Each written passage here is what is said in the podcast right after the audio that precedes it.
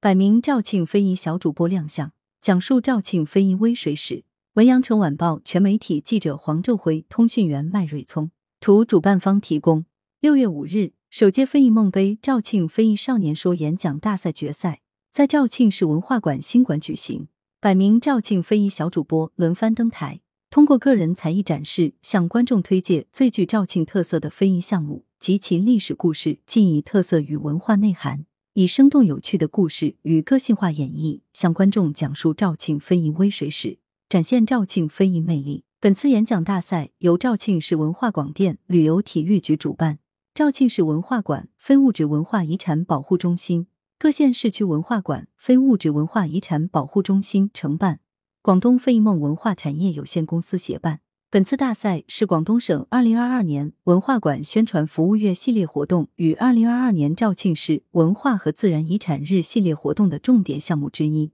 于今年四月正式启动。活动围绕肇庆市级或以上非遗代表性项目，面向全市小学一年级至初中三年级的学生，由线上初赛加线下决赛两部分组成，各县市区设分赛场。活动初赛阶段。以线上短视频的方式进行征集、展示与评选。活动评委会从主题内容、语言表达、视频演绎等方面对短视频作品进行综合评选。评选出前一百名选手获得参加线下决赛的资格。网络投票得票前十名选手将获得最佳网络人气奖。线下决赛阶段，通过现场展示与评选，由评委团进行综合评分。评选出肇庆非遗小主播，金奖五名，银奖十名，铜奖十五名等。据统计，本次活动得到肇庆市各县市区非遗保护单位、中小学校、少年宫、校外语言艺术机构、热心企业以及非遗传承人的大力支持。初赛共征集到一百七十个投稿视频作品，